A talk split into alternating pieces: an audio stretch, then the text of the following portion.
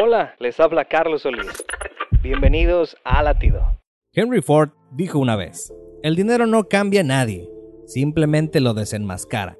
Si eres egoísta, arrogante o codicioso, el dinero hace que lo demuestres, eso es todo.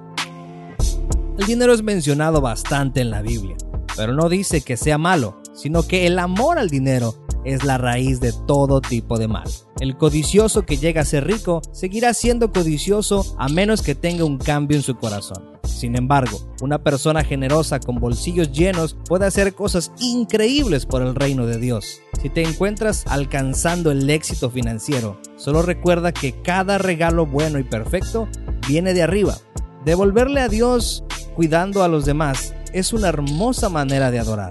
Al dar con amor, el corazón se llena de paz y eso es saber que Dios vive en nosotros. Latido les llega a través del ejército de salvación.